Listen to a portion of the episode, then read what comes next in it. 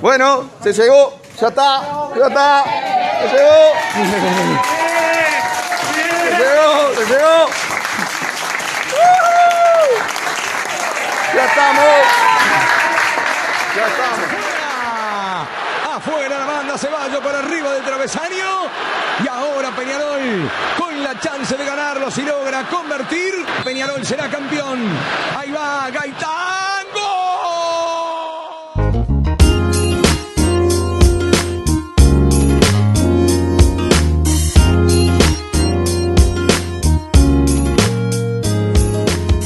Muy, pero muy, pero muy buenas. Volvemos con punto y coma después un pequeño eh, percance que tuvimos, que ya vamos a estar hablando de eso.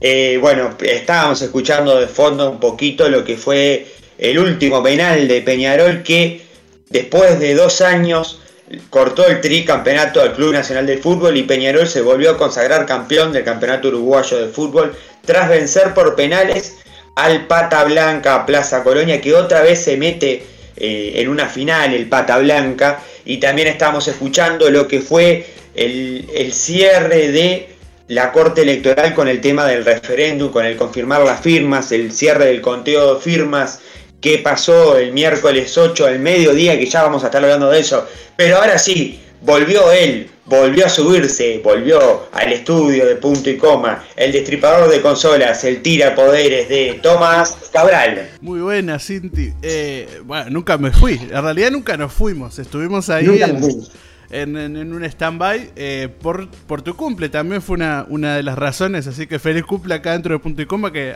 pasó hace tiempo ya, pero no te habíamos dicho en, en el programa, en el aire. quiero, quiero decir públicamente que la producción no se acordó mío, no, mentira. no, no, verdad que hubo producción en el cumpleaños, todo. Ahí se, se festejó. Eh, uno de los penúltimos programas, ¿quién iba a decir que ya estamos en la recta final? En diciembre falta menos de un mes para que se, se acabe el 2021 y empiece el 2022.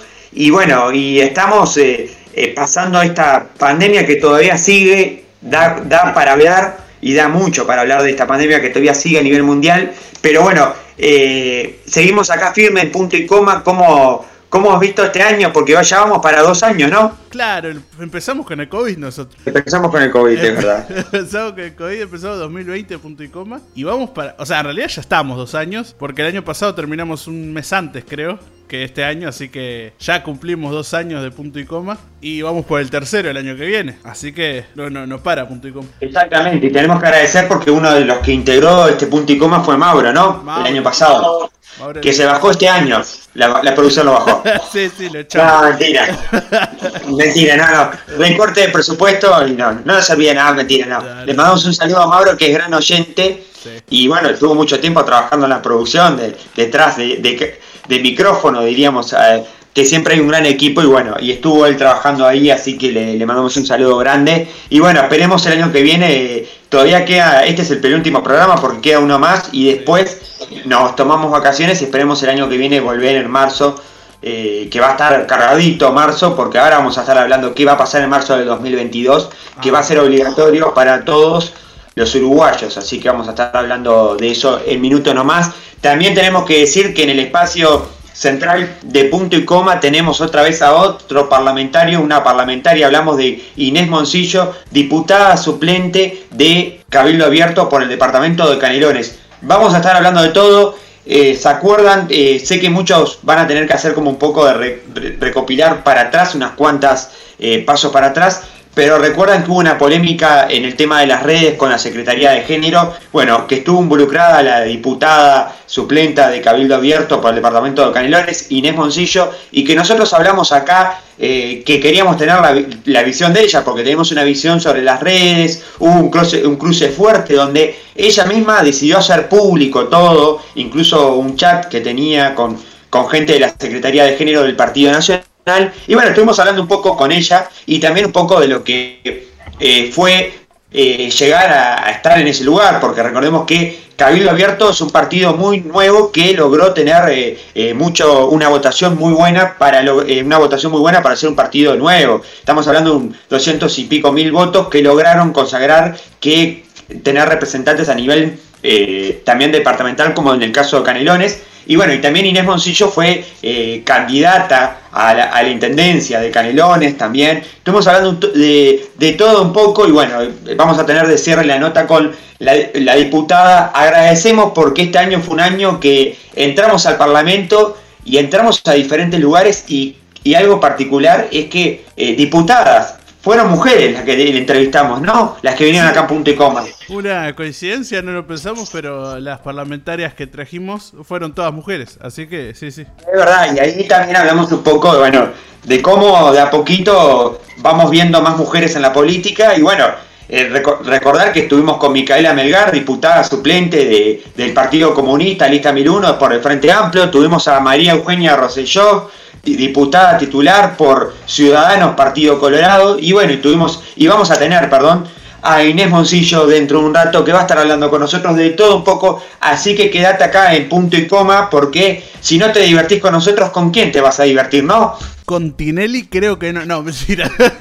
ya, ya, lo, ya, ya, lo está metiendo Tinelli, ya lo está metiendo. ¿Quiere meter también la China Suárez? No, uy, la de la China Suárez. Nunca lo hablamos acá porque ya se saturó mucho el tema, pero la verdad que. ¿Pero usted también quiere meter a la China Suárez en esto? No, no, no, no, no voy a meter. A mí no me mandó mensaje, así que no, no puedo decir nada. Pero. usted, no, usted no es del team de los casados. Yo estoy muy, muy por afuera de eso. La China Suárez nunca me va a mandar un mensaje a mí, así que estoy triste con eso, no tranquilo. Iba a decir tranquilo, pero no, la verdad estoy triste con eso. Pero. Claro, claro. Si nos estás escuchando, por favor, mandale un mensaje. Sí, sí, China, si estás ahí, uno. No, no. un hola. ¿Puedo felicitar antes, ya que estamos acá? Yo estoy en Twitter, estoy leyendo a un, poco de cosas más normales de, la gente. Hombre de las redes, Tomás. Así que nos ponemos serios ahora porque viene el momento de las redes de Tomás. Bueno, esto de las redes no es serio, es. Bueno, sí es serio, es serio, pues todo el mundo está en las redes. ¿Quién no está en las redes? Se confirmó el romance entre Emilia, Emilia Mernes, que, que fue cantante de Rombay, y Duki. Así que. El cantante de trap, ¿no? El cantante, de trap. Famoso cantante de trap que ahora sacó un nuevo disco, un nuevo álbum entero, solo de reggaetón, todo el álbum, que está muy bueno. Así que la verdad que felicidades por ese romance nuevo que todo el mundo sí, igual se Emilia Mernes que en un momento tuvo unos cruces duros con Fernando Vázquez. Por unas declaraciones que había dicho Fernando Vázquez, bueno, como que Emilia tuvo cruces eh, fuertes con él, la ex novia de él y la ex cantante de Rombay también. Hay que recordar que no solo fue cantante, sino también fue novia de, Fernando Vázquez, el, cantante de, de, Rombay. Exactamente. Pero sí, sí, eh, algo que se dio ahora que estaba comentando, porque también acá tenemos de todo un poco, es esto que estabas diciendo de que Emilia Mernes, que estuvo acá en Uruguay haciendo, haciendo shows, que se armó una polémica también porque no hubo ronda de prensa, que se esperaba que hiciera ronda de prensa en los medios de la televisión uruguaya, pero al final la productora que la trajo con la productora de ella habían acordado de no de no tener ronda de prensa, sino venir a, tocar algunos boliches acá en Montevideo. No, también estuvo por nuestros pagos, estuvo en Paysandú también, Exactamente, sí, sí, estuvo en varios lugares de, de Uruguay, es verdad. Otras noticias también, esto ya son cosas de las redes que hay que comentarlas porque estamos en fin de año, ahora vamos a los temas un poco más serios, pero estamos en fin de año. Exactamente, hay, para todos los gustos. Sí, sí. Por eso dije lo de divertirse en sentido de que la información y también todo tipo de información acá en punto y coma, así que seguimos con el tema de las redes que Tomás nos sigue brindando. ¿Qué? Contanos. Hay que, hay que estar distendidos y bueno, ahora en diciembre se estrena una película. Yo soy muy fanático de Marvel y eso hay que tener cuidado igual también con los fanáticos de Marvel porque han estado un poco pesados con la serie de Hawkeye que apareció una actriz que dicen que hizo spoiler, le empezaron a, reportar las publicaciones. Son medio raros los fans de Marvel, pero bueno, yo soy fan de Marvel. ¿Vos sos de esos fans? No, no, no, no, no, no, no. Yo soy fanático del producto de Marvel, pero no soy de esos que se pone a insultar en redes por ninguna, ninguna circunstancia, por Marvel ni por nada. Pero Marvel lo llevo en el corazón desde chiquito. Y ahora se va a estrenar, hablando de, ser chiquito y, ser fanático de Marvel desde que naciste, se va a estrenar Spider-Man No Way Home, que es la nueva película de Spider-Man. Y a las redes está explotando todo el tema porque van a aparecer los tres Spider-Man. No sé si sabías que ya han habido muchos actores que interpretaron a Spider-Man. Y hay muchos rumores, va, no solo rumores, porque van a aparecer los villanos. Y van a aparecer ellos en la nueva película de Spider-Man y está todo, todas las redes como loco, no paran y me encanta igual, así que estoy muy a favor de eso. Pero Twitter, si entras a Twitter a las notificaciones, todo el día tendencias Spider-Man, así que muy bien por esto. Eso sí, una cosa que es un poco polémica, eh, hubo una preventa de entradas en donde se empezaron a, agredir eh, físicamente los, los compradores de, de las entradas eh, anticipadas para ver la película, porque uno se coló en la fila y bueno, hubo unos problemas ahí en México y en otros países también. Así que bueno, los fans de Marvel son medio raros, pero Marvel hace tan buenos productos que se le perdonan casi todo. Buena, buena información y buen dato para tener para todos los amantes de Marvel y los que no son amantes como algunos que también nos gustan, no somos fanáticos, pero, pero nos gusta exactamente, eh, bueno, eh, estar atento a todo esto nuevo que se viene y que bueno, que también muchos sé que lo, han esperado, así que, así que bueno, estaremos atentos y seguramente acá estaremos hablando. También hay que decir que eh, para el próximo, el último capítulo vamos a tener el equipo deportivo de punto y coma analizando lo que va a pasar con quién va a ser el nuevo director técnico de la selección uruguaya que por ahora, eh, mientras nosotros estamos grabando, no tenemos eh, eh, la persona, no, no, se sabe todavía. sabemos que Marcelo Gallardo, que era el favorito, terminó quedándose en River, sigue en River, así que veremos qué pasa. Se, se postula Diego Aguirre como el más favorito, pero vamos a estar hablando y analizando con ellos y también lo que fue el campeonato este uruguayo que dejó a Peñarol como campeón y le sacó el tricampeonato al Club Nacional de Fútbol que no que estuvo ahí de poder llegar a jugar una, una semifinal pero no se le dio porque Peñarol logró consagrarse el, fin de semana del campeonato clausura y el, eh, esta semana del campeonato uruguayo. Así que esto coronó, coronó todo de uno Peñarol así que saludos nuevamente a los hinchas aurinegros que nos están escuchando. Y ahora sí, vamos a tener que hablar algo que se hizo oficial el miércoles 8 de diciembre porque se terminó el recuento de las firmas. La Corte Electoral logró llegar al 25%, más del 25% digo porque se pasó un poquito el, el miércoles 8 de diciembre aproximadamente 12 y 26 del mediodía. Estamos escuchando un video de entrada que teníamos que se había llegado. Estamos hablando de que se llegaron a las 671.544 firmas y esto confirma, que, valga la redundancia, que tenemos eh, referéndum oficial. Hay referéndum sobre las firmas, 671.544 firmas y recordemos que la, la comisión eh, pro referéndum había presentado 700.000 firmas, que de las 700.000 firmas entraron 695.000 firmas. Había un error, eh, el margen de error que tenían eran el máximo de un 10% y andaba en un 8%, y era algo que cada vez se a medida que iba pasando la, eh, que se iban confirmando las firmas a través de la Corte Electoral, era algo cada vez más evidente que se venía el referéndum. Este referéndum que según Kerseniat afirmó a la diaria uno de los ministros, ministros Kerseñat afirmó a la diaria que será el 21 de marzo del 2022. Recordemos que la Corte Electoral luego tiene 120 días para fijar plazo para el referéndum, pero ya se, se confirma que va a ser el 21 de marzo, domingo 21 de marzo del 2022 será el referéndum, donde es obligatorio votar y se va a votar como cualquier plan eh, como cualquier plan circuital que tiene la Corte Electoral, donde tengas registrada la credencial vas a tener que votar. Si votas en el interior vas a tener que viajar al interior. Y es obligatorio votar y también ya se generaron polémicas con el tema de las papeletas. Porque claro, va a haber dos papeletas. Papeletas por sí derogar los 135 eh, artículos de la LUP y papeletas por no derogar los 135 artículos de la LUP. Esto generó una polémica porque la Corte Electoral oficializó los colores que van a tener esas papeletas y la papeleta del sí va a ser rosada, la que, la que va a usar los que, van a los que quieren derogar la luz y los que no van a usar la papeleta celeste. Y esto a la comisión de, de, pro referéndum les molestó, a la comisión de lo que era yo firmo, que eh, les, les molestó porque bueno, obviamente que se entiende de que el color celeste es sinónimo de la patria, del país, de la bandera, entonces están pidiendo de que bueno, que se cambie porque eh, como que queda que el no representa al Uruguay y el sí no representa al Uruguay. Eso es lo que se está, lo que ya se generó polémica de arranque con esto, más allá de que ya sabemos que la, coalición de gobierno empezó a hacer campaña hace rato, sabemos que hay legisladores que ya están en campaña eh, con el tema de, no derogar la LUP, hablamos del ex fiscal Subía de tercera vía, diputado por el Partido Colorado,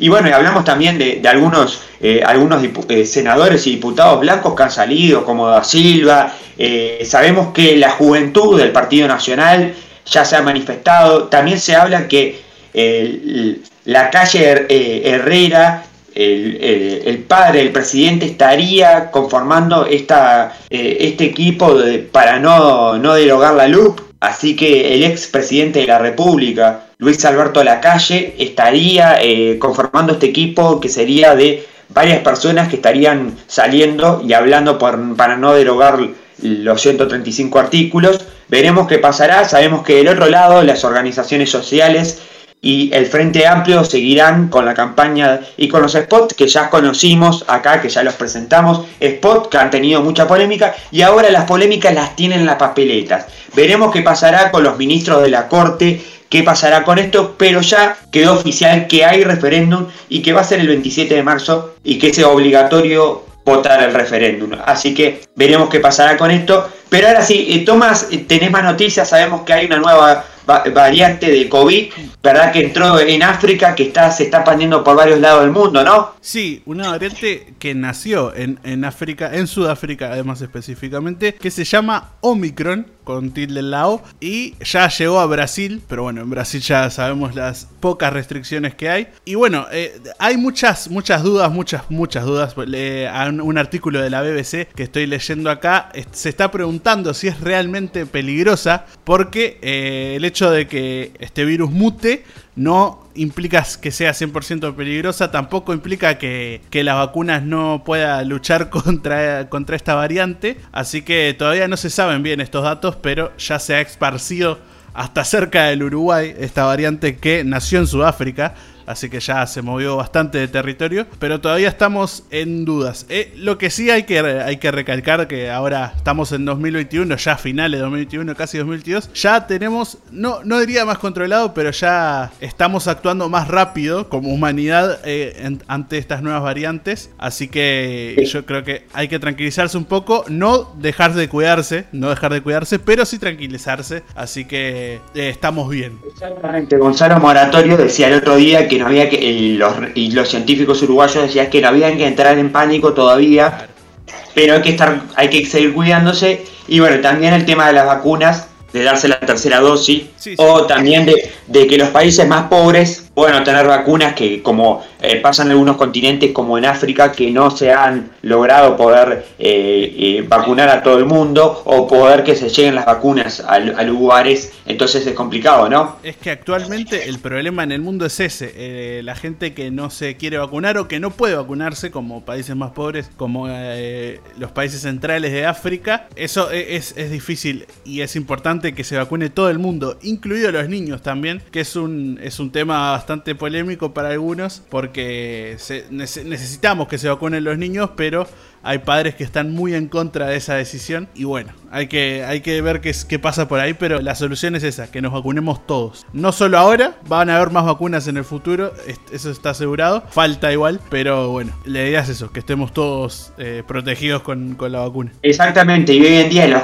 los que más sufren de, la pandemia son los niños, que son los menos vacunados, porque son los, fueron los últimos en llegar las vacunas y bueno, y también como decías, hay muchos padres que no quieren vacunarnos, entonces es complicado.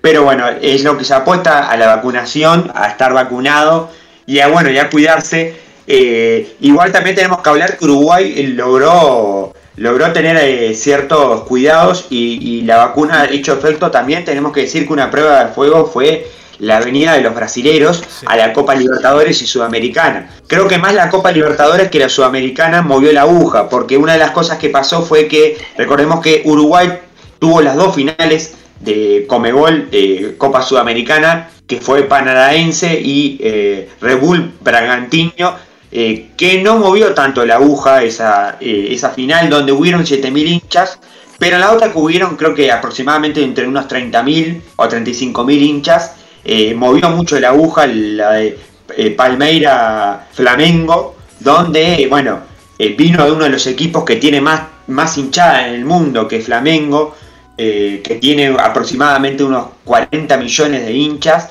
y donde vino Palmeiras, que es un equipo no tan gran, eh, no, no, tan principal, no sé si tan grande, pero no tan principal en, en, San Pablo, porque recordemos que está San Pablo, está el Timao Corinthians después viene Palmeiras, pero igual vinieron muchos hinchas, eh, vino mucha gente que se quedó previo, yo veía la ciudad vieja, veíamos todo, la ciudad vieja colmada de hinchas, incluso hicieron un asado en, frente ahí en la plaza, ahí frente a la iglesia matriz, eh, y bueno, la cantidad de hinchas que había tomando cerveza era imponente. Y el mismo día, porque recordemos que Brasil no está tan lejos, y, eh, el mismo día en el aeropuerto de Carrasco hubo un movimiento intenso de ida, y vuelta de venida de brasileños que venían por el día a mirar el partido al Estadio Centenario. Y eso fue imponente. Y también eh, la verdad que un monumento histórico como es el Estadio Centenario, donde albergó el primer mundial de fútbol que hubo, y donde se vieron eh, cantidad de finales, es el estadio que más finales tiene a nivel de Copa Libertadores, que se lo vea tan precioso con lo que se arregló y con lo que se hizo el esfuerzo además, no solo que se arregle el estadio, sino un estadio que tiene historia, que es místico para el fútbol mundial y sudamericano, que se vea tan precioso así, fue algo muy lindo. Y después la fiesta que, que pasó en las tribunas, estuvo muy lindo, me acuerdo que hubo una, un hincha de, Flamengo que le ofreció matrimonio a una, a una chica que era de Palmeiras en, plena, en pleno estadio. Eso estuvo, estuvo buenísimo, en plena tribuna. Creo que era parte también del, show. Y después todo lo que se hizo a nivel eh, turístico. Y además no solo en Montevideo, porque me llegaban videos desde Punta del Este, que los brasileños estaban en Punta del Este tomando cerveza, cantando. Y se, se veía banderas de, de Flamengo por todos lados. Los hinchas de Palmeira eh, coparon el mismo día la final Montevideo, pero los hinchas de Flamengo vinieron antes y eran ponentes por donde quieras que había, había hinchas y estuvo bueno porque recordemos que la, semana anterior estaba la final de Copa Sudamericana, había una expectativa alta, esa expectativa no se colmó, no se cumplió, pero con la final de la Copa Libertadores los operadores turísticos y los centros de eh, hoteles, eh, eh, locales y todos de venta pudieron mover un poco la aguja después de mucho tiempo y como decían también ahora en Rocha que se está empezando a mover el turismo, en Punta del Este también y que eso es necesario para el país, un rubro que fue muy golpeado, ¿no? El rubro del turismo, porque la gente no salía, porque no se podía venir gente del exterior, porque era complicado y además también porque ahora tenemos el turismo vacuna, porque ahora ya se puede, el que viene del exterior también se puede vacunar en Uruguay, o sea que también eso es un dato eh, válido y enriquecedor, ¿no? Sí, es un buen dato y algo que me gusta bastante es eh, el turismo vacunatorio. Pero también quería decir que, bueno, eh, los hinchas de flamenco vinieron, vinieron todos a, acá por la final de la Libertadores, pero también hubo mucho turisteo de Brasil incluido eh, para la Expo Cannabis que se festejó acá en Uruguay el 3, el 4 y el 5 de diciembre, que fue de viernes, sábado y domingo, que estuvo muy lindo, yo fui, eh, yo siempre milito de cannabis y todo lo relacionado, pero la expo también es una linda experiencia, incluso si no, si no estás mucho con el, con el tema de cannabis, pero mm, mucho extranjero, demasiado extranjero, pero para bien me encanta ver eso, que, que Uruguay sea exponente de cannabis a nivel mundial. Estaba lleno de, gente de muchos países y brasileños incluidos. Y está. Es lindo eso que se reactive la, economía eh, de turismo en Uruguay. Así que vamos por buen camino. Tremendo. Otra edición más de la época cannabis que sé que estuvo, como siempre, muy buena ahí en el. En el Latus, ¿no? Sí, en el Latus. Como siempre se hace todos los años, ahí en el Latus. y bueno, eh, para ir cerrando, porque ya se nos viene la entrevista con Inés Moncillo, la diputada suplente por Canelones de Cabildo Abierto, ex candidata a intendenta, y hablamos de todo, de la polémica y de los cruces que estuvo en las redes y del pensamiento eh, respecto hacia la diversidad, a todo lo que pasó y también cómo se viene trabajando y cómo tomó este, eh, eh, este nuevo proceso de integrar la bancada de diputados, porque bueno, cómo es estar ahí trabajando y cómo es poder llegar. Una persona que estaba fuera de lo político eh, de lo político partidario y que nunca había tenido una instancia así de llegar y de repente eh, se le da la posibilidad con Cabildo Abierto un partido muy nuevo de poder llegar a ocupar una, a tener, a ocupar una banca por su departamento que es Canelones, así que vamos a estar hablando y también de, lo que fue esa campaña a, intendenta de, Canelones, sabiendo el peso que tiene el Frente Amplio en Canelones, sabiendo que Canelones es un punto fuerte del Frente Amplio como lo es Montevideo. Y si te parece, vamos con la, con la entrevista de Inés Moncillo, Tomás. Vamos con la entrevista de Inés Moncillo, el espacio central de punto y coma.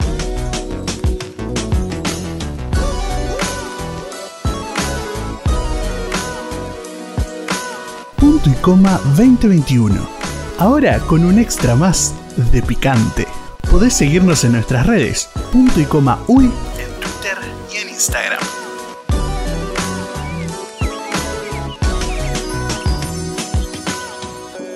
Bueno, Tomás, arrancamos el espacio central de punto y coma y hoy tenemos a Inés Moncillo. ¿Quién es Inés Moncillo, Tomás? Inés Moncillo es diputada suplente por Cabildo Abierto de Carlos Testa y ex candidata a intendente por el departamento de Canelones en la agrupación Unidos por Canelones. Exactamente, le damos las muy buenas a, Inés. ¿Cómo estás Inés? Muy bien, muchas gracias por la invitación. Eh, bueno, primero, ¿dónde te encontramos? ¿Estás en Canelones? Eh, sí, yo vivo en Ciudad de la Costa desde que nací, así que ahí en, el barrio de Sangrilá. Ahí va, dirían muchos una ciudad departamento porque está ahí... Eh, dormitorio, perdón, porque está ahí al lado de, Montevideo, ¿no? Estás pegada. Sí, está. Cuando yo era chica era realmente un balneario donde yo viví siempre permanente ahí, pero la mayoría eran casas de veraneo. Hoy ya es una, una, ciudad, como se dice, ciudad de la costa, ha crecido mucho y la población ya es estable y, diría yo que ya el 70% trabaja en Montevideo. Exacto. Y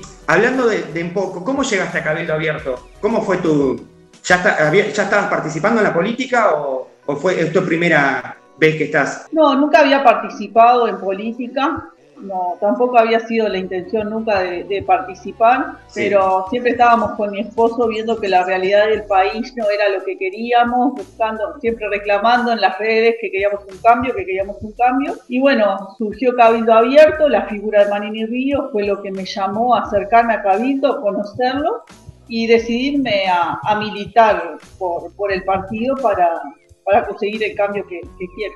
¿Y te imaginabas ser candidata a intendente por, por Canelones? No, en ningún momento estuvo en, mi cabeza llegar a ser candidata ni, estar en la lista de diputados, ni ocupar hoy el lugar que ocupo. La idea era Manini presidente y no me acerqué a Cabildo con, con, aspiraciones de ocupar algún cargo. Y lo de la candidatura se dio entre la gente del partido que me, que me conoció durante la campaña de la, por las elecciones nacionales y ahí surgió mi candidatura. Y hablando de eso, ¿qué te llevas de la candidatura? Porque estamos hablando de un departamento que, tiene, que es muy amplio porque tiene muchas localidades y mucha diversidad de, a nivel geográfico.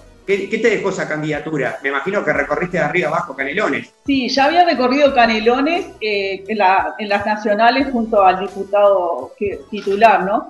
Pero sí. dejó más, me dejó más en evidencia las carencias que ya habíamos conocido y la verdad que conocí rincones de Canelones que no, que no conocía. Exacto. No, porque es un departamento que la verdad tiene desde los santorales hasta la costa, hasta ciudades como Pando, tenés una diversidad geográfica que, bueno, es tremendo. Es un, departamento muy grande, con distintas realidades, muy distintas realidades, no lo mismo Ciudad de la Costa que Costa de Oro, que el Santoral o que Las Piedras o Santa Lucía. Son todas realidades diferentes. Claro, exacto.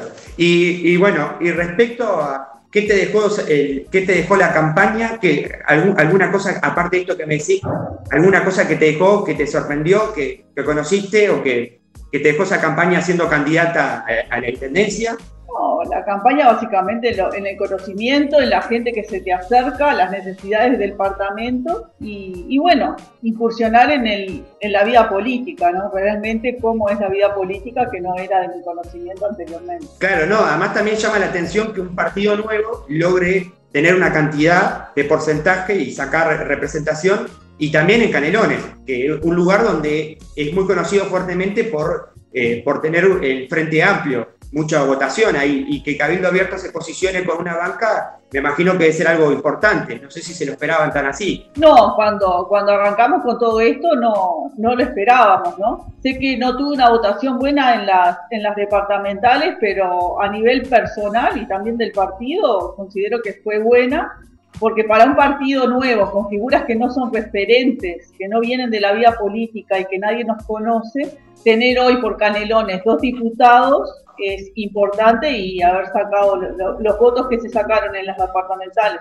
Por eso, con dos candidatos que no eran conocidos en la vida política, es significativo para, para lo que es el departamento de Canelones, ¿no? Exactamente. Bueno, ahora te voy a pasar un tema que, bueno, que generó un poco de polémica en las redes y que te viste, creo que me imagino que te habrás visto porque muchos portales han levantado eh, tu tweet, ese cruce que hubo con, con Federico Bianchi eh, quería preguntarte primero cómo sentiste esas repercusiones, porque sé que medios de prensa levantaron tu tweet y, ese cruce que se dio en las redes con, Bianchi. ¿Cómo, ¿Cómo te sentiste? Realmente eh, ya después de, un año en esto no, no me asombra nada, ni, ni me enoja, ni nada. Eh, digo, desde el año pasado, cuando hablé la primera vez en cámara, que también levantaron y empiezan a tergiversar todo todos mis dichos, eh, ya estoy acostumbrada y sé lo, lo que se viene apenas me llama el primer medio de prensa.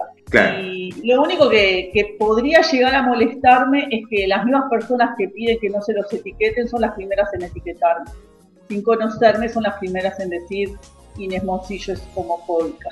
Claro. Y hablando de eso, ¿tuviste eh, algún, algún comentario de, dentro del partido? ¿Te llamó algún dirigente o alguien dentro del partido sobre esta situación o, o nada? Fue pasó nada más. No, no, es un tema que sí, me llamaron, estuve con ellos después en el, en el Palacio, yo voy todos los días al Palacio Legislativo y ellos están de acuerdo con, con mis dichos sobre el tema de diversidad.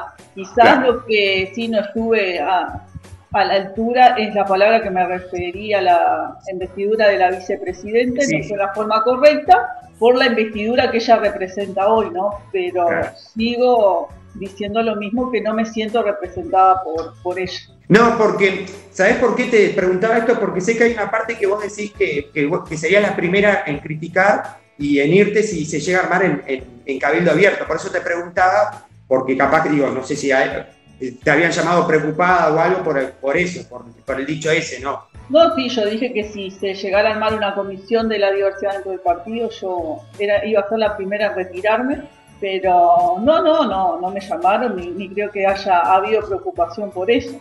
Y también lo sigo manteniendo, mira que no es algo que, lo dije y me arrepiento. Y no es, y tampoco es que esté contra la diversidad, estoy contra la separación de las cosas. Si somos todos iguales, trabajamos todos juntos y no tengo por qué tener comisiones separadas. Claro, claro, que, claro, eso es lo que vos planteás porque está bueno esto que decís, porque bueno, a veces en los medios se se, interpreta de una manera o se de otra manera. Está bueno eso que vos decís, vos no estás en contra a la igualdad, sino a, a esta separación que, bueno, vos también lo decís en el final. Ustedes son los que, los que generan la división. Claro, yo siento que es eso. Seguimos diciendo, bueno, si no, si no estás a favor, si no estás, formás parte de un colectivo de la diversidad, estás en contra. No, no estoy en contra, que cada cual haga con su cuerpo o con su vida lo que considere que es lo mejor para la persona pero no podemos seguir dividiendo. Yo por un lado, porque soy heterosexual y los homosexuales por otro. Vamos todos juntos y peleamos todos por los mismos derechos. Tenemos todos exactamente los mismos derechos. Y si a alguien se le están vulnerando, tenemos que ir todos a reclamar por eso. Claro, exacto, exactamente. Y bueno, y después lo que me decías de la vicepresidenta, que, me imagino que estaba, estabas comentando eso, que bueno, que fue como una equivocación o un error, bueno, tildarla de, vergonzosa por la investidura que, que tiene. Eso que, que, va a una reacción, a un comentario que, surgió en ese momento. Sí, fue por, por cómo se fue llevando, no sé, la, el tema con, con, Bianchi en ese momento. Digo, no corresponde ese, ese objetivo a la, a la, investidura de la vicepresidenta, ¿no? Pero, insisto, no, no me siento representada por ello. Claro, claro, exacto. Y después, eh, vos blanqueaste una situación que se estaba discutiendo por interno y te pregunto, ¿sentiste alguna presión en algún momento? Porque sé que esto es una discusión que en parte estuvo por interno y vos decidiste blanquearla públicamente, ¿no? Eh, mira, ya el tema de blanquearlo públicamente lo voy a hacer con todo, porque todos por por privado son todos muy gallitos y por, muestran una cosa en, los, en el público y después van al privado y, son los más violentos, los que atacan, los que, pero después salen a la prensa o todos, son todos buenitos y todos. Entonces ya eso es algo que opté que, bueno, el que venga con agravios o, o quererme mandar a callar porque yo pienso diferente a ellos, o todo, y sea persona conocida que sale a la prensa, lo voy a decir porque no podemos vender una cosa y por atrás estar diciendo otra. Claro. Bueno, eh, cerrando este tema, quiero pasar a otro tema que también eh, tiene que ver con el tema de, la, que me des una visión cómo es la coalición de gobierno y algo que ha sorprendido, eh, bueno, la, gran aprobación de, de Daniel Salinas, yo sé que está justo en marca todo lo que pasó en la pandemia, también tuvo mucho, mucho que ver el tema de la pandemia, pero quiero que me cuentes un poco cómo es cómo se ve la coalición de, gobierno de tu parte, desde adentro, que estás ahí, y cómo ves a, Salinas, que hoy en día es uno de los que tiene muy, muy, buena aprobación como ministro, que al principio no era una persona tan conocida políticamente y logró tener una gran aceptación. Yo la coalición la veo fuerte como desde un principio. Obviamente va a haber diferencias, porque si no hubiéramos sido todos el mismo partido, hubiéramos votado todos a la calle y hubiera salido presidente en las elecciones y no en balotaje. Cada partido tiene su propia identidad y sus propias ideas. Entonces siempre va a haber, no discusiones en mal término, sino discusiones de cómo llegar a, a, lo mejor para todos y me parece que es lo que forma la democracia, ¿no? Todos pensamos diferente y poder discutir los temas para llegar a un acuerdo y la coalición está fuerte, a mi punto de vista está fuerte y, vamos a seguir por un buen camino. Y respecto a Salinas, sí, está, hizo muy buena, muy buena gestión con, con la pandemia. Yo creo que se tomaron las decisiones a tiempo junto con el gobierno de, para todo el manejo de la misma. Y creo que ahora que se está finalizando, si Dios quiere, todo este tema, él va a seguir realizando una buena gestión por, por el tema de salud. Lo veo muy bien perfilado para, para poder mejorar la salud de, los uruguayos. Exacto. Y otro, hablando de ese tema, sabemos que dentro de la coalición, un partido que ha tenido muchas eh, como desencuentros y posturas fuertes ha sido Cabildo Abierto.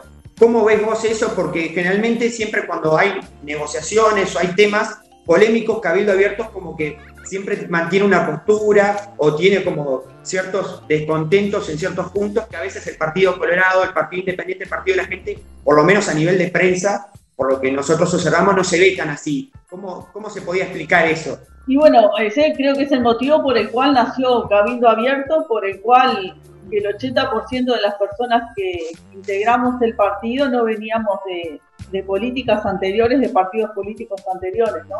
Porque vimos un perfil distinto en lo que en la propuesta cuando se, fundó el partido y, apostamos al verdadero cambio, porque si no hubiéramos seguido votando los partidos que, había, ¿no? El Partido Blanco, Colorado, Frente Amplio, o el Partido de la Gente, o el Independiente pero optamos por un cambio y me parece que, se está perfilando de que, bueno, estos son los principios de Cabildo, lo que se dijo en campaña y hay que mantenerlo. Eh, como el tema de la vivienda que estábamos comentando fuera del aire, que bueno, que es un, un tema muy importante y que han hecho mucho hincapié, incluso, bueno, está Irene en el ministerio. Bueno, ¿cómo ves todo, todo lo que está pasando ahora con todo este manejo del tema del, del fideicomiso y todo eso? ¿Cómo lo, cómo lo vivís vos?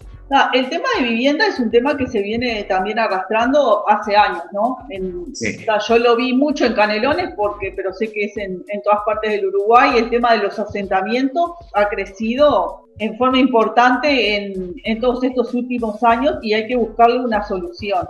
En, diputados se votó que la partida de colonización fuera para el Ministerio de Vivienda para, para erradicar asentamientos pero bueno, después también se, después se vio más en profundidad porque se tuvo más, los senadores tuvieron más reuniones con, con candidatos a colonos y, se ve que como que queda desprotegida la parte de colonización y por eso que Manini estuvo buscando otras alternativas de no sacar ese dinero de colonización, seguir comprando campos para, para estos futuros colonos y buscar otra solución para el tema de vivienda, que es un tema que, hoy se necesita, tanto los asentamientos como pila de personas que pagan alquileres y quieren tener su vivienda propia o viven en zonas que no, en viviendas que no son adecuadas para, para una vida digna. Entonces son dos temas importantes que no se puede desfinanciar a ninguno de los dos.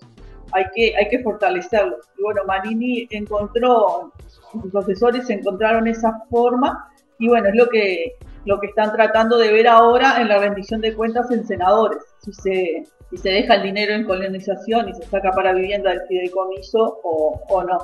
Y eso volverá a votarse después en, en la Claro, exactamente. Lo que me decís es que, como me decías hace un rato, Cabildo mantiene esa postura firme que ha tenido en la campaña de, bueno, de reivindicar eh, todo lo que tiene que ver con, con, viviendas y seguir trabajando. Y creo que acá está lo que vos también me decís de, de las opciones, porque no solo es estar en contra eh, de una postura, sino también presentar, porque Manini presentó una alternativa que, que, no fue muy tomada bien por el Ejecutivo, pero presentó una alternativa de decir, bueno, yo no estoy de acuerdo con esto, pero presento otra opción, ¿no? Claro, yo creo que es el mejor camino, ¿no? Si esto no me sirve, presentar una alternativa o el por qué, o justificar coherentemente el por qué no sirve esta propuesta. Pero lo más importante es, bueno, si a Cabildo le interesa que, que el tema vivienda también se mejore, es parte del gobierno y tienen que buscar alternativas para que, para que salga el tema vivienda adelante, el tema colonización adelante, para que pueda salir todo el país adelante, no es solo ponernos contra de algo. Exacto. Y me, tocaste un tema, no sé si estuviste, pero sé que las, las semanas pasadas la bancada de diputados estuvo muy a full porque tuvieron dos interpelaciones, estuvo muy activa. Yo no sé si pudiste participar en algunas de las dos o qué visión eh, me podés eh, dejar de estas dos interpelaciones que hubo a diferentes ministros que, bueno, que la misma oposición, el Frente Amplio, llevó a cabo con Javier García y con Heber. No sé qué, qué te dejó, ¿pudiste participar? ¿Estuviste ahí? Sí, participé en las dos un, un rato porque el diputado divide la jornada conmigo por ser jornada muy extensa y sinceramente no, no considero que las, las interpelaciones fueran necesarias, menos la de García. La de Heber, bueno, se le lo interpelaron por ciertos temas de, la, de las huidas de presos que hubieron de las cárceles y de las condiciones inhumanas que se viven hoy en las cárceles. Exacto. Y eso estamos totalmente de acuerdo, que las condiciones que viven los presos no, no son las adecuadas, ahí adentro no se lleva una vida digna. Pero esto no es un tema que viene de hace un año y medio, esas cárceles se destruyeron en años anteriores y es más, tenemos informes de la ONU de, años, no me acuerdo si fue 2005 o por ahí, que dijo que en las cárceles se vulneraban todos los derechos humanos de las personas que estaban allí adentro. Entonces no nos no pueden venir hoy a decir que llama la atención el tema y que los presos, digo, se torturó a un preso últimamente en la cárcel. Es horrible lo que está pasando, sí. pero también nos olvidamos que hace años se descuartizó un preso dentro de la cárcel y una persona se lo comió, se lo estaba comiendo a pedazos. Exacto, o sea, sí, sí. No es un tema que, que, no se supiera desde antes. Interpelar a un ministro que hace poco asumió la cartera, yo no lo justifico, hay que buscar soluciones, pero el ministro tampoco puede hacer magia si no tiene los recursos. Es eso, si interpelamos, si solo cuestionamos, si no ayudamos con soluciones, no veo el sentido de pasarnos 18 horas, 12 en el Parlamento eh, restando, entre comillas, al, al ministro porque, porque no se hace nada. Bueno, si tienen la solución para mejorar las cárceles, preséntenla y, lo, y creo que el gobierno, el ejecutivo va a estar de acuerdo en, en ponerlo en práctica, pero solo con mostrar las carencias no, no hacemos nada. Me decías que la de Javier García, eh, a tu entender, no fue, eh, no, no era para ser interpelado, ¿no? No, no tiene, digo, también es eso. Tendrían que haber informado bien de la compra de los aviones, para qué sirven los aviones, los costos de los aviones. Ya cuando se veían las 15, 17 preguntas que hizo el miembro interpelante, ya se sabía que digo, no, no, no tenía sentido ninguno. Era como decir, estamos, bueno, fue algo histórico, ¿no? Se hicieron dos interpelaciones en 48 horas. Claro. Quedó para la historia. Pero la compra del año pasado y que quedó demostrado que, estaba todo en condiciones y fue el mejor precio y la, mejor adquisición que pudo hacer el país por el uso que se le da a los aviones, no como fue en su momento el avión presidencial. Claro, exactamente, con la, la, la foto esa polémica que, bueno, el mismo ministro eh, puso en un tuit de, un cabezudo dentro de, del avión. Y hablando de eso, eh, mucha gente dice que esto, bueno, fue un poco para, como para la tribuna, como para generar un poco de ruido, de estrategia de la oposición. ¿Vos lo ves tan así? ¿Lo ves que la oposición hizo como para generar un poco de, tribuna? Y yo eh, estas dos interpelaciones veo que, es eso, es decir, vamos a hacer ruido y, como a querer desestabilizar, mostrar las cosas que están mal. Lo que está mal, está mal y lo que está bien, está bien pero no, en el país hay cosas importantes que hay que solucionar y no podemos estar discutiendo si, si la compra del avión está bien o está mal cuando realmente está bien y ellos se podían haber asesorado antes y haber llegado a la conclusión sin haber estado 12 horas también en sala discutiendo sobre el tema. Y bueno, y otra eh, pregunta es, que ya mucha gente también ha comentado y se han hecho, es cómo ves a la oposición, ¿la ves como una oposición? Porque es muy difícil a veces que un gobierno que tuvo durante 15 años luego le toca estar de, la otra vereda y muchas veces ha cuestionado que el Frente Amplio no ha sabido funcionar como oposición. Eh, no sé si tenés una opinión respecto a eso, ¿cómo ves eh, al Frente Amplio como hoy en día como oposición? A mí me parece mal eso de que sean oposición y, gobierno, ¿no? Si están ahí ocupando sus bancas o encargos ejecutivos, hoy por hoy representan a todo el país, sea los hayan votado o no los hayan votado. No podemos estar diciendo yo eh, me voy a oponer al gobierno nada más que, porque es de otro partido. Entonces eso no, no sabemos ser oposición. No, no tenés que ser oposición, tenés que apoyar al gobierno para que el país salga adelante. Si nos ponemos en poner palos en la rueda nada más que porque es de otro partido, es así que el país no avanza. Y bueno, tendría que cambiar esa cabecita de que somos oposición y gobierno. No, somos todos gobierno. No hay, no tendría que haber dos bandos adentro del, del Parlamento. Claro, lo decís por los, obviamente por el Parlamento y también porque hay cargos que sí, los cargos ejecutivos también, no es poner trabas nada más que porque viene de otro partido. Lo mismo lo digo si es de los blancos, los colorados o, de Cabildo. Si viene una propuesta del Frente Amplio y es valedera, hay que apoyarla, no tenemos que sacar el país adelante y no pensar en las banderas políticas, tenemos que pensar en el pueblo. Claro, exactamente. Y es tan así como se dice a nivel de que Cabildo es Manini o, hay más gente? Porque siempre se, dice que, bueno, que Cabildo es Manini, que en las elecciones nacionales quedó demostrado por la votación, después en las departamentales no se pudo reflejar mucho. ¿Qué me puedes decir respecto a eso? Eh, Manini inició el partido y es el líder. De, no hay otra figura líder dentro del partido. Hoy por hoy no pueden surgir con el tiempo. Es un partido nuevo y es lo que dije. Digo, al momento de las departamentales fuimos por, hablar por Canelones, fuimos por Canelones dos candidatos que no teníamos trayectoria política en ningún lado. A Inés Moncillo no la conocía nadie. Tuvo que hacerse conocer y con pocos recursos económicos también, ¿no? Yo no tenía el, caudal económico para poder salir en toda la, la, prensa o canales de televisión con millones de pesos en propaganda. Entonces, por eso considero que no fue quizás una buena votación a nivel cantidad de votos, pero sí quedó plasmado de que Cabildo está presente. Sin, sin Manini se podía haber sacado cero votos, ¿no? Y no estando Manini, igual se sacaron, se, se consiguieron votos. A nivel nacional sí fue el estallido, ¿no? Nadie pensó que íbamos a llegar, pero cada diputado tiene su impronta en su departamento y por algo había eh, ejemplo, Canelones había cuatro, sí, cuatro candidatos a, a diputado con improntas distintas y llegaron dos al Parlamento. O sea que la gente eligió por esos dos dentro de la opción de los cuatro que había. De los que, de los que votaban a Manini, también esos dos llevaron su gente. Exacto, nada más la incidencia que tiene Cabildo Abierto, porque estamos hablando de tres senadores para un partido nuevo, estamos hablando de varios diputados y, tiene, y pertenece al Ejecutivo. O sea, que más que en, menos de, un año de participación tengan todo, todo eso, digo, objetivos que a veces varios partidos les cuesta años llegar a, estar en un gobierno o llegar a tener un diputado a veces, ¿no? Creo que exactamente. esos objetivos se cumplieron.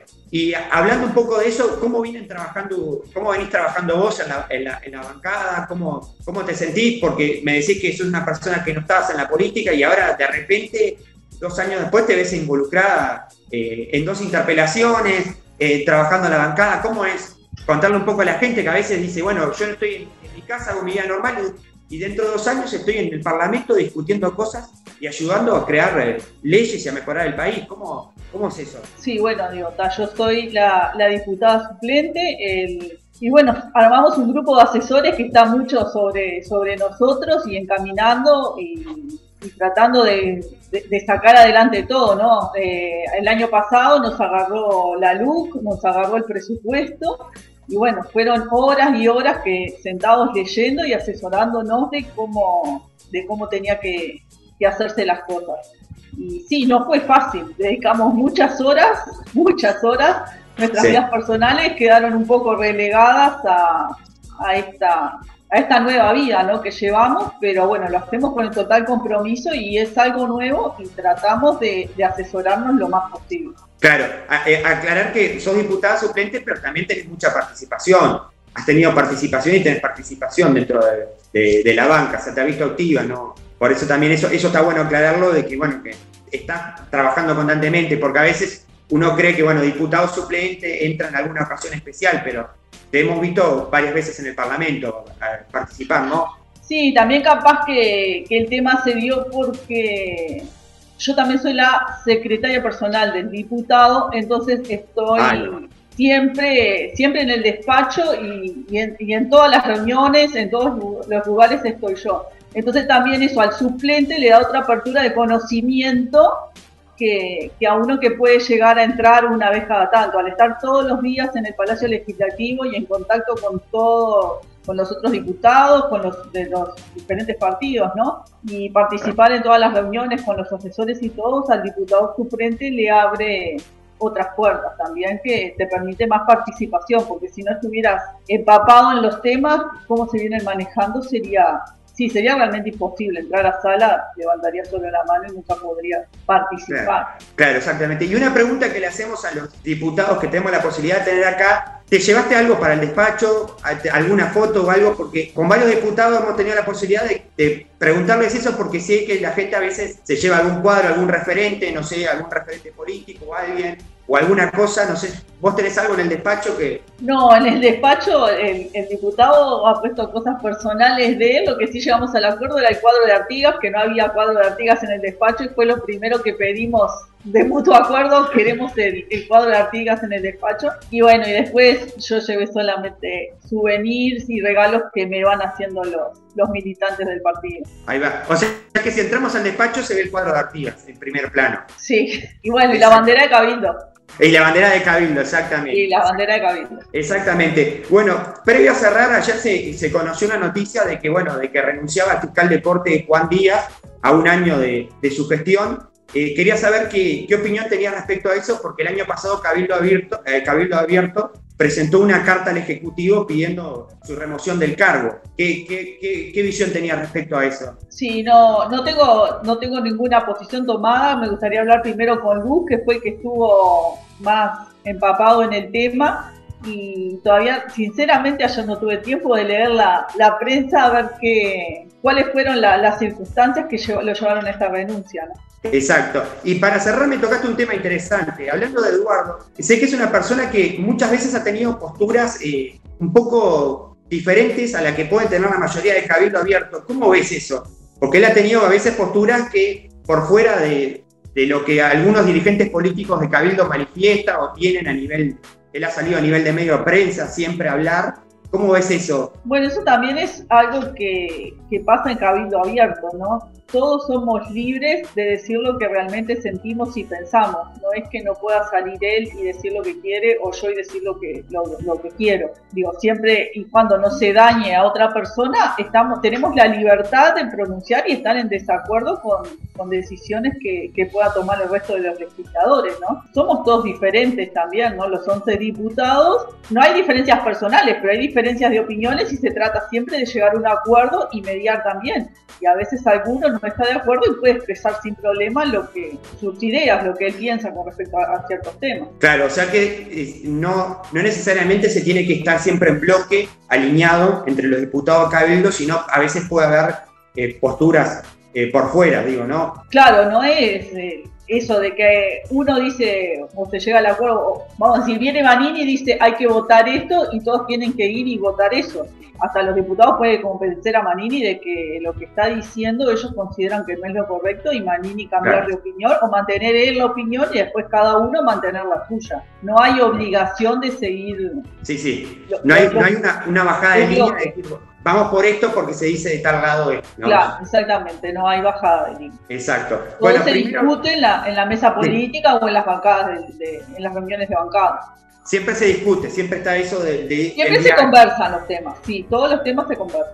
No, te digo porque Eduardo ha sido una persona que por momentos ha salido de la prensa y ha tenido posturas diferentes a, a otros dirigentes, incluso a diputados, eh, con ciertos temas que, bueno, que, que, él ha hecho hincapié y que, bueno, que, que, ha generado como cierto, bueno, pero están así, ¿cómo queda? Y está bueno esto que aclares que no, no siempre se, se está alineado en bloque a, a, a cierto tema, sino hay una libertad de, bueno, decir, yo no estoy de acuerdo y voy por este lado, ¿no? Y claro, es más, a veces hasta yo con el diputado titular discutimos temas de que él tiene una posición y yo, y yo tengo otra. Y es un intercambio de ideas y que capaz que de, de esas dos sale una diferente que, y bueno, es lo que, lo que ayuda al crecimiento de cada uno también, ¿no? Poder intercambiar y ese diálogo fluido y de que tener, poder mantener las propias ideas. Exacto. Bueno, primero agradecerte por darnos estos minutos. Supongo que tendrás una agenda complicada o tareada y agradecerte por brindarnos estos minutos con nosotros. Eh, estamos muy agradecidos de poder tener otra vez una parlamentaria y poder tener una visión sobre algo que pasó en las redes. Está bueno también esto y además decirte que los micrófonos siempre están abiertos. Bueno, muchísimas gracias y yo estoy a las órdenes.